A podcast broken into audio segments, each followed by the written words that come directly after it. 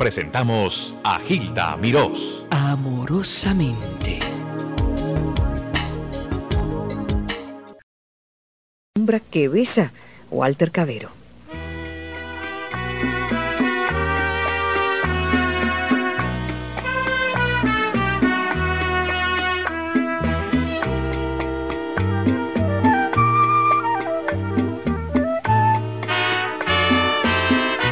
Me llevé de tus labios los besos más sinceros. Se quedó entre mis brazos todo tu calor. Cuando otros te besen, recordarás mis besos. Seré como una sombra que empañará tu amor. Cuando en tus lindos ojos alguien quiera mirarse verá una sombra oculta. Esa sombra soy yo que vive en el recuerdo más dulce de tu vida, una sombra que besa, esa sombra soy yo.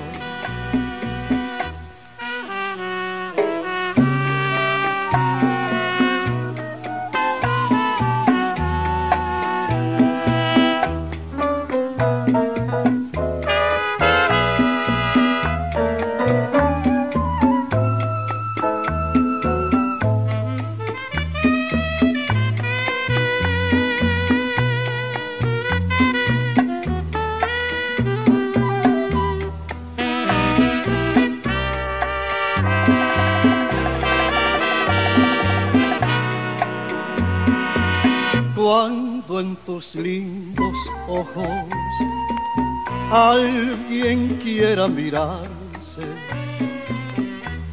verá una sombra oculta, esa sombra soy yo, que vive en el recuerdo más dulce de tu vida una sombra que besa, esa sombra soy yo. Pues bien, Hilda, Ay, qué lindo cantas. este es un don que tengo que agradecerle a Dios. Absolutamente. El don nos da, puede posteriormente ser una persona culta, una persona educada, como puede también, permíteme decirlo, puede ser una persona ignorante, ¿no? Sí. Es un don que Dios, Dios se lo da a cualquiera, pobre, rico, en fin, de cualquier raza. Ay, caray, qué cosa bella. Escúchame, yo sé que tú naciste en Guayaquil, ¿no? Sí, en Guayaquil, efectivamente. Y muchas personas se- preguntan sobre por qué viniste para acá, algo de tus participaciones artísticas allá eh, con la orquesta de Enrique Blasio. Y eso es todo lo que queremos saber, muchas cosas que son poco conocidas, que, que es parte de la vida privada de Walter Cabero. Walter, cuéntame de, de tu niñez y después de integración a la orquesta de- del maestro Blasio. Bueno, encantado, Gilda.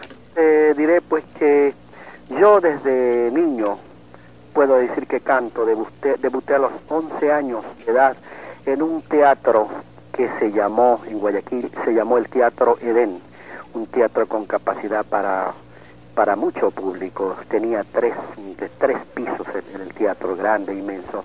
Posteriormente estuve de locutor en una emisora que se llamó Ondas del Pacífico, era pues eh, en un, eh, locutaba en un programa eh, de solicitudes los domingos. Y para esa época estaba haciendo furor la canción de Verde Luna de la película tema de la película eh, Sangre y Arena no la pudimos conseguir en el, en el disco pero yo la sabía yo la había escuchado antes Ajá. entonces le dije al director del programa, le dije, bueno, están solicitando mucho, mucho esta canción. Eh, no la tenemos en grabación, pero yo la sé y aquí hay una guitarra, si quiere yo, yo la canto. Ujú. Bueno, Walter me dice, si quieres, pues cántale.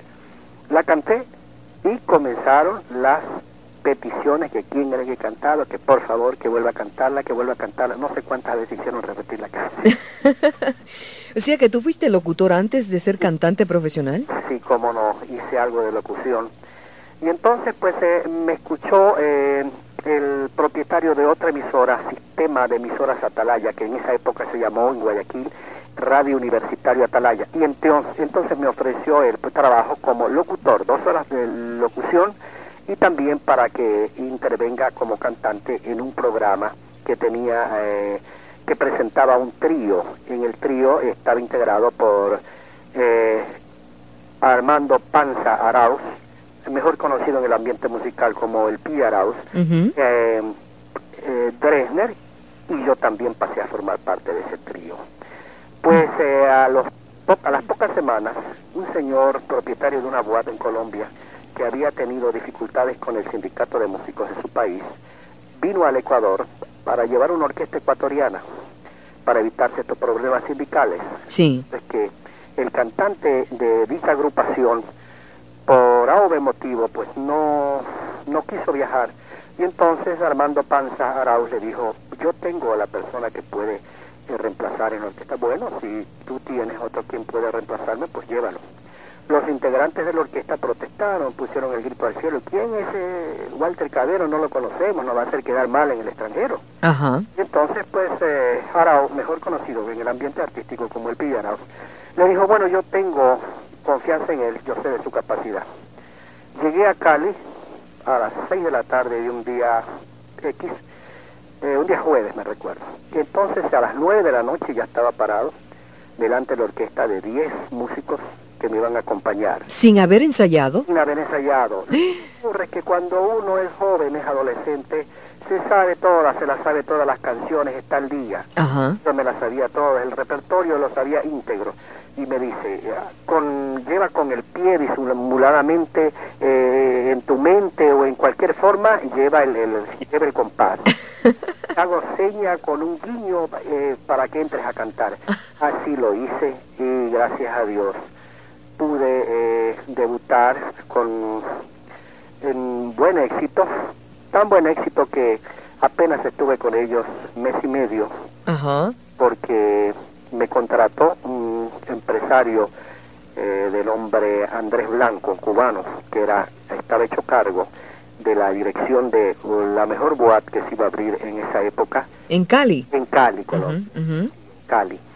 Eh, pues los abogados se encargaron de, de romper mi contrato, que tenía un contrato por un año, y pagaron la indemnización y fui a formar parte de la orquesta del, de la Boat Monteblanco, que la dirigía un gran pianista colombiano, Julito García. Los colombianos deben recordarlo. ¿Cómo se llamaba el boat? Donde... El boat se llamaba Monteblanco. Monteblanco. Blanco. Uh -huh. Tuve la suerte, tuve el placer de actuar en la orquesta en la época que eh, estuvo, debutó eh, Mirta Silva. Hoy así la conociste allá entonces. La, la conocí a Mirta Silva y otros artistas como Leo Marini, del que soy amigo desde esa época, te estoy hablando desde el año 1946. Mm, bueno, mira, queremos saber más de tu vida, tenemos un número musical, así que vamos a escuchar algo de Walter, la interpretación de Walter Cabero.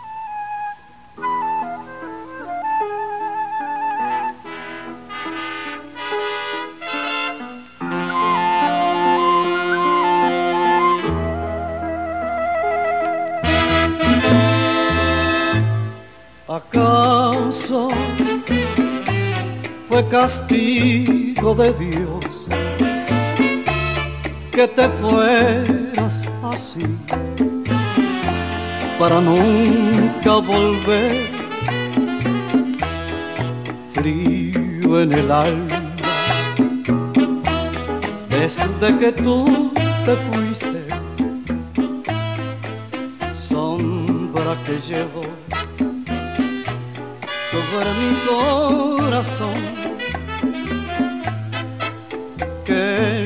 loco empeño de revivir las cosas de un pasado ya muerto del fantasma de ayer. Frío en el alma, porque no estás conmigo. Pena que llevo como una maldición. Le he pedido a la Virgen que tú vuelvas, porque si tú no vuelves, me matará el dolor.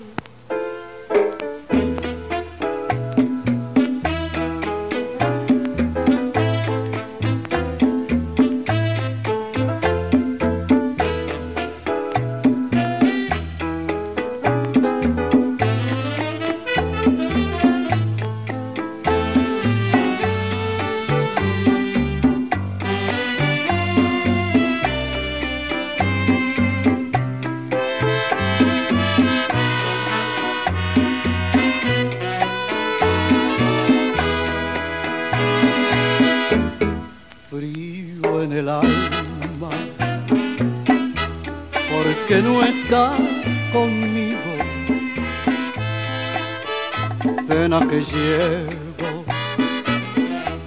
como una maldición.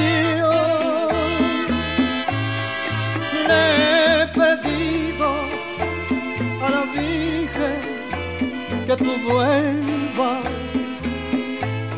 porque si tú no vuelves, me matará el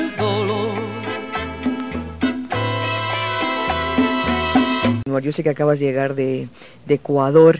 ¿Cómo aprendiste a, tocar la guitarra? ¿Quién te enseñó? Bueno, no me enseñó nadie a tocar la guitarra. Simplemente mi padre eh, vio mi interés por eh, ese instrumento y me compró una guitarra. Y yo, pues, sí, sí, maestro, porque considero que es un instrumento fácil, ¿no? Eh, yo aprendí, pues, solo viendo, viendo tocar a, a un gran guitarrista y compositor ecuatoriano de nombre Gonzalo Vera Santos. ¿Qué tal la voz? ¿Cómo desarrollaste la voz y el cantar tan exquisito como lo haces? ¿Tomaste clases o fue una cosa natural que seguiste? Bueno, eh, respetando las opiniones, eh, yo creo que para hacer música, música popular, no es indispensable tomar clases de canto lo que uno adquiere con los años de trabajo, con su experiencia, eso es lo que lo va puliendo a uno, ¿no? Pero, por ejemplo, creo yo que para el que, que, va a cantar música clásica, sí, necesariamente necesita hacer su, su, tomar clases de canto, pero para la música popular, creo que no. Creo que no es necesario, ya digo, respetando las opiniones. Claro, fue un talento innato en ti. ¿De tu familia recibiste apoyo o, fue una cosa que te fuiste en contra de la marea? No, en lo absoluto, porque mi padre fue jefe de tramoyistas de teatro y desde pequeña edad, de temprana edad, yo asistía a todo espectáculo artístico que llegaba del extranjero a mi ciudad. Estaba desde la Bermud de mañana, 9 de la mañana, a, 11 de la mañana, de tarde en la matiné, que comenzaba a las 3 de la tarde, especial que comenzaba a las 6 y 15 minutos, y nocturna a las 9 de la noche. Yo estaba desde las 9 de la mañana hasta las 2 de la mañana del día siguiente acompañando a mi padre, mirando, eh, escuchando. Esa fue la mejor escuela. Pues me sirvió de mucho. De veras que sí. Bueno, ahora de tu de tu vida personal. ¿Te casaste jovencito? ¿Cómo fue el aspecto personal cuando tú estabas presentándote en Colombia, en Cali, en, el Monte Blanco? Bueno, pues eh, debo decirte que estuve en Colombia mm, aproximadamente casi un año, cuando recién llegado, ¿no? Casi un año. Pero ya tenía de ocho años de enamorado de la que es mi señora, yo la conocí cuando ya tenía 13 años. ¡Ay, caray! Y tú tenías 14, ¿no? Bueno, un, par de años más. Fue amor de estudiante, ¿no? Está bonito. Y entonces, pues yo consideré que era mi obligación eh, volver al país, Ay, qué bien. darme, ¿no? Qué bonito. Y desde entonces están juntos, ¿eh? Y desde entonces estamos juntos. Esa es doña Ángela. Ángela Serra. Verdaguer. Y tienen cuatro hijos. Y tengo cuatro hijos, eh, tres hijas mujeres y un hijo varón. La mayor, eh, Marta Cabero de Paredes, es estudiante del cuarto año de jurisprudencia de la Universidad Laica de Guayaquil, una de las universidades más importantes de mi patria. Mi hija eh, Cintia Patricia, que tiene 26 años, se graduó en Ciencias de Educación, presta sus servicios en la misma universidad donde se graduó. Mi hija Ángela María se graduó en Administración de Hoteles y ella trabaja en el Hotel Sheraton. ¡Ay! Sí, y mi hijo Walter se graduó en Marketing, en Negocios y Ventas. Oye, te felicito como padre. ¿eh? Ahora bien, me imagino que ha sido, ha sido muy difícil eh, mezclar esa responsabilidad con de cuatro hijos y la esposa y, y también ser cantante y viajar. Esa vida es sumamente difícil, Walter. ¿Cómo tú has podido lidiar con eso?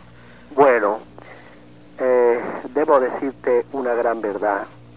Yo creo que cambié un nombre artístico de mayores proyecciones en el canto, lo cambié por mi hogar. Eh, yo hubiera podido conocer, visitar, eh, tener un nombre más ampliamente conocido internacionalmente, pero yo consideré desde muy joven que tenía que estar cerca de mi hogar, que tenía que evitar los viajes. Entonces, por eso me quedé cantando con la orquesta Blasio Junior, considerada por todos los ecuatorianos como la mejor orquesta de mi patria. Y creo que cambié. Aplausos y nombre artístico, digo, de mayor relieve por mi hogar. No me arrepiento de haberlo hecho. Enhorabuena, Dios te bendiga. Les habló amorosamente Hilda Mirós.